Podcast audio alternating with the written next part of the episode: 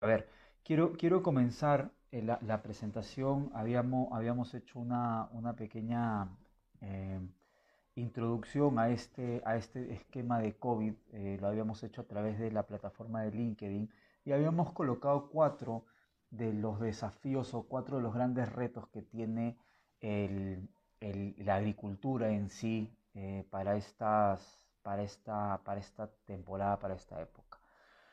Son cuatro cosas importantes que nos da el, el- esquema de agricultura, desafíos, retos, eh, que como les digo está en la, en la, en la plataforma también de, de LinkedIn si, si lo quieren re- revisar. Eh, entonces, para nosotros es importante este, eh, estos cuatro puntos. A ver, el primer punto para nosotros es la reducción de las superficies agrícolas. ¿Qué es lo que está pasando? Vamos a hacer un preámbulo a todo lo que venía pasando en, en- antes de este, de este COVID y, y ahora también en esta, en esta coyuntura.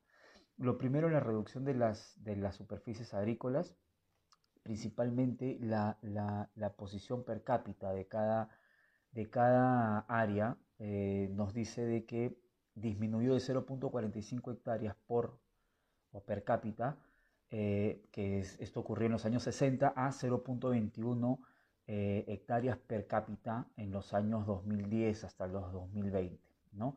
El segundo gran desafío que tiene la agricultura como tal, y es algo bastante conocido por todos los que estamos inmersos en el sector, es todo el esquema de cambio climático.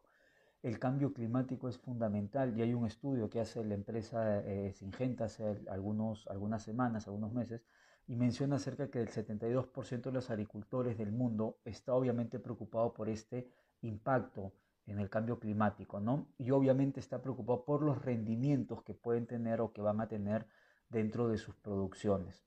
Entonces, eso de alguna u otra forma influye o, está influyendo en la capacidad para que ellos sean eh, rentables. Otro punto no menor, que sería el tercer punto de los grandes retos que, que, que enfrenta este es el cambio generacional lento.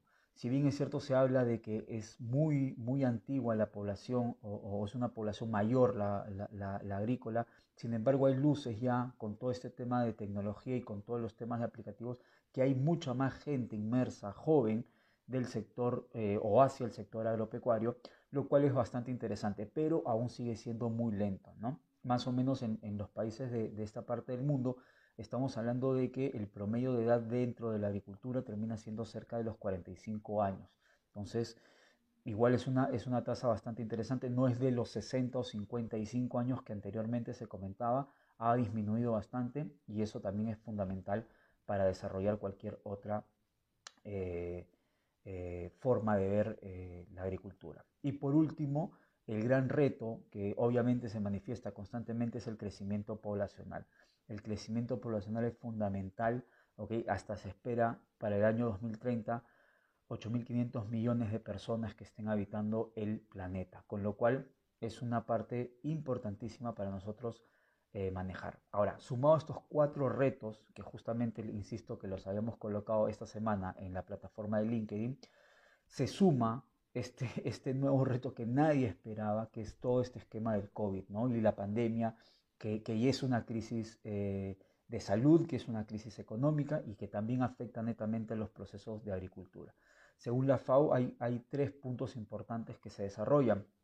Primero, que es un tema que nosotros constantemente estamos hablando, que es la cadena de suministros de alimentos.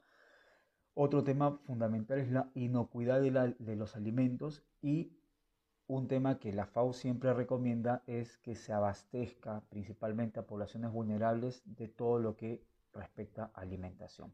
Entonces, bajo esos tres aspectos hay cosas que nosotros hemos vivido y esto es como para poner un, precedente de lo que es todo este esquema del COVID. ¿no? Primero, eh, no se tenía claridad acerca de los insumos del agro, si bien es cierto el sector no ha parado, pero eh, en, unas primeras semanas no se veía cómo iba a ser la, la, interacción con los proveedores del sector. Felizmente todos los proveedores creo que han, han, han, tenido una respuesta bastante satisfactoria respecto al tema de proveer justamente a los agricultores y a las agroindustrias eh, de, productos. Eh, lo que sí quedó un poco marcado y, y, y, que ha sido trasladado un poco a los esquemas virtuales y es un poco lo que nosotros también hacemos es la asistencia técnica. ¿No? es importante porque antes todas las empresas, incluso el gobierno, daba de alguna u otra forma alguna eh, asistencia técnica eh, a diferentes puntos, eh, uno más alejados que los otros, y con eso los agricultores y la agroindustria estaban completamente capacitados o tenían nociones o refrescaban conceptos constantemente. Entonces eso no se ha visto en esta, en esta cuarentena, pero ha sido suplido de alguna u otra manera con estos esquemas virtuales que también más adelante vamos a comentar. Un tema fundamental también para el, agricultor en sí son los precios que se les ha estado pagando obviamente menores por parte de los, principalmente por parte de los intermediarios, porque también a los intermediarios se les dificultaba, se les, se les, hacía un poco, eh, tenía mucha dificultad de ingresar a los campos y obviamente sacar el producto como tal. Y eh, otro tema importantísimo es todo este esquema logístico que obviamente viene eh, a relación de, de estos intermediarios. Y, un tema no menor es que, si bien es cierto, la agricultura para muchos es eh, la actividad principal, siempre habían actividades secundarias o actividades de caja chica, se podrían llamar, si es que empleamos el, concepto como tal, eh, en el cual un agricultor quizá en algún momento podía él hacer algún trabajo de eh, carretera o de repente algún trabajo en alguna municipalidad y con eso poder eh, sustentar o solventar un poco el, esquema financiero de la, de, la, familia agrícola. Entonces, ese esquema, eso, es, eso es un poco lo que ha venido ocurriendo y es lo que está ocurriendo aún en muchos, en muchos casos. ¿no?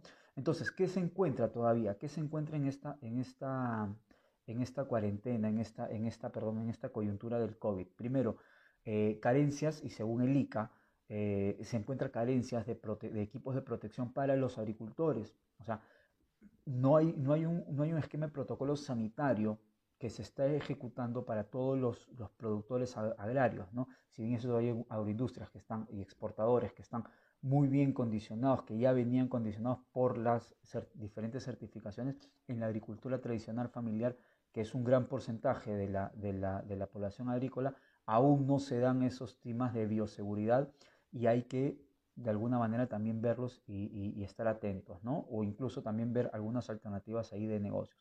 Lo otro sigue siendo problema en las limitaciones de transporte y de distribución de productos. Si bien es cierto, hay diferentes programas que se van acercando, eh, como de la chacra, la olla y, todo esto, igual sigue habiendo un temor propio de las personas acerca de los riesgos que pueden asumir eh, respecto al, contagio del, virus, ¿no? Y un tema no menor para la agricultura, obviamente, las limitaciones en cuanto al uso o al acceso de créditos, ¿no? ya que, eh, si bien es cierto, la agricultura eh, no ha sido la, el, rubro más importante para la generación de créditos, la agricultura familiar no ha sido la prioridad de, los, de las entidades financieras, entonces hay menores, menores opciones para conseguir dinero de alguna u otra forma para el sector agropecuario. Entonces, el, desafío al final termina siendo el, desarrollar sistemas alimentarios globales que respondan a necesidades y obviamente que, del, mundo actual, de esta, de esta, de esta nueva, eh, de este nuevo comportamiento del consumidor que se viene eh, trabajando y se viene desarrollando. Entonces, eh, bajo, bajo esos esquemas, y, tampoco no, no, creyendo ser tan, tan pesimistas, porque hay también alternativas eh, positivas. Por ejemplo, hace, hace instantes sale eh, revisando la, la, información, eh, encontramos que Perú crece en este primer semestre 2.1%, pese justamente al, al, impacto del, del, del, COVID, ¿no? Entonces, productos como páprica, arroz, cacao, alfalfa, palta, papa, ¿no? Están en, en crecimiento. Entonces, esto de alguna u otra manera también hace indicar que el sector no ha parado, que hay cosas que arreglar, hay cosas que mejorar como siempre, pero esto no ha parado y hay que seguir desarrollando de alguna manera la agricultura.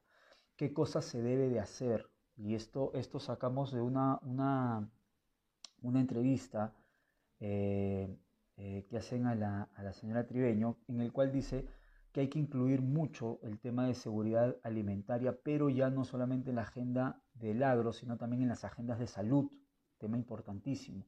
¿okay? Sistemas agropecuarios modernos que nos permitan, y esto es lo que siempre estamos comentando, trabajar quizás con menos suelo, con menos agua, más productivos. Ahí hablamos incluso de eh, temas como agricultura, la, agricultura urbana, que se puede ir desarrollando, que se puede ir, trabajando. Lo otro, que es algo fundamental que creemos que es el tema del mejoramiento genético, es inversión en ciencia, que es fundamental tratar de desarrollarlo y tratar de la reducción de pérdidas en el campo por desconocimiento de mercado, mermas en el campo por justamente desconocimiento de mercado. Tenemos que aplicar sistemas en los cuales no se pierda mucha producción, mucha productividad. Eh, temas importantísimos como la conectividad en el campo.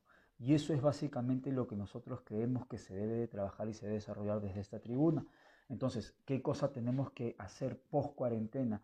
Y ya se viene haciendo, ya se viene desarrollando, es mejorar eh, los procesos de toma de decisiones con información, ¿no? Con información digitalizada. Como veíamos hace, hace instantes, eh, una gran cantidad de agricultores y una gran cantidad de personas se han quedado sin las visitas de, instituciones gubernamentales o de instituciones privadas que puedan de alguna manera desarrollar o, que se puedan de, alguna manera capacitar a las personas. Entonces, al no tener eso, hay que comenzar a desarrollar o hay que comenzar a, cerrar esas brechas tecnológicas que existen entre el campo y la, y la ciudad. Para eso poder trabajar. Ahora, pero no es que, no es que la agricultura esté alejada de las, de las, de las tecnologías eh, en, en, sí. O sea, aplicativos existen muchos en el mercado, ¿ok? Ahora quizás podemos verlos con mayor eh, interés porque no hay un ingeniero que nos esté visitando, pero lo podemos ver y podemos desarrollar. Pero esos aplicativos están al, al, alcance de la mano. Eh, muchos de ellos son gratuitos, muchos de ellos son a, a partir de comunidades. Entonces, hay opciones de, aplicativos móviles, hay opciones de integración de maquinarias, ¿ok? Y eso se ve hace mucho tiempo, tractores inteligentes en los cuales puedan darnos justamente cuánto es el, porcentaje de, líquido que nos está eh, sobrando en en, la, en, la máquina eh, o dónde nos hemos quedado nosotros para, poder desarrollar justamente la continuación de, las aplicaciones, entre otras cosas.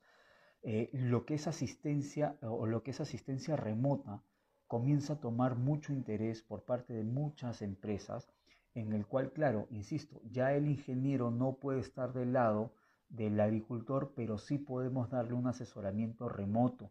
Entonces, esa parte es importante empresas en el mundo, como John Deere, por ejemplo, es una empresa que tiene una asistencia remota muy interesante en Europa, que de hecho puede estar cayendo acá en, Latinoamérica sin ningún problema y con mucho éxito. ¿Por qué? Porque es lo que se está dando en este momento.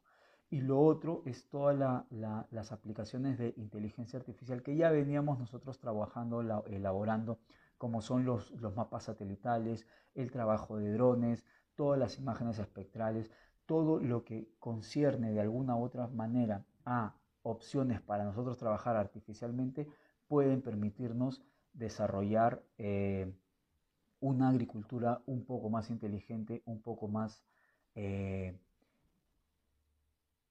profesionalizada y un poco más rentable, que es al final lo que, lo que se quiere en, en todo este manejo agronómico. Entonces, lo que nosotros creemos que puede pasar o lo que va a pasar post cuarentena es justamente toda esta interacción que existe, uno, de la cadena logística o de la cadena de suministros. Eh, este es un tema que parece bastante teórico, bastante repetitivo, pero es importante entender la cadena de suministros. Es clave entender la cadena de suministros alimentarios y dónde estamos cada uno de los participantes de la cadena de suministros si somos proveedores, si somos productores, si estamos en la intermediación, cómo es que nosotros podemos de alguna u otra forma satisfacer la necesidad de cada eslabón de la cadena.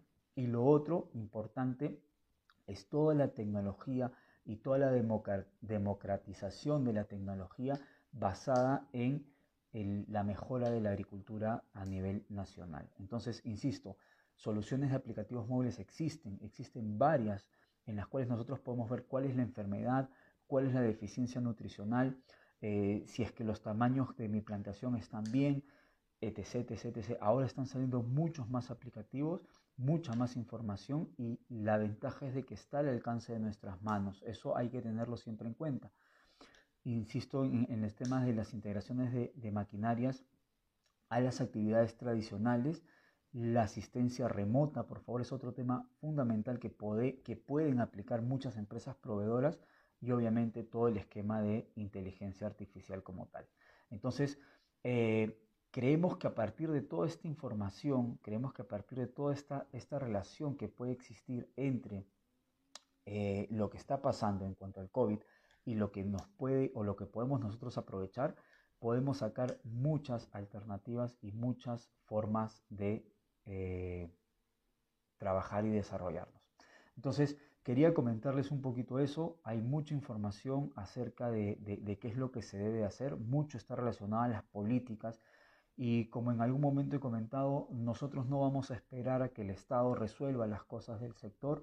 Hay que comenzar a ponernos en, en marcha y hay que trabajar basado en eso. Entonces, insisto en las dos cosas, un poco para cerrar esta, esta pequeña presentación entender la cadena de suministros alimentaria y dos, ver desde el punto de vista de la tecnología principalmente desde Internet cómo nosotros podemos integrar esa cadena hacia adelante o hacia atrás. ¿Ok?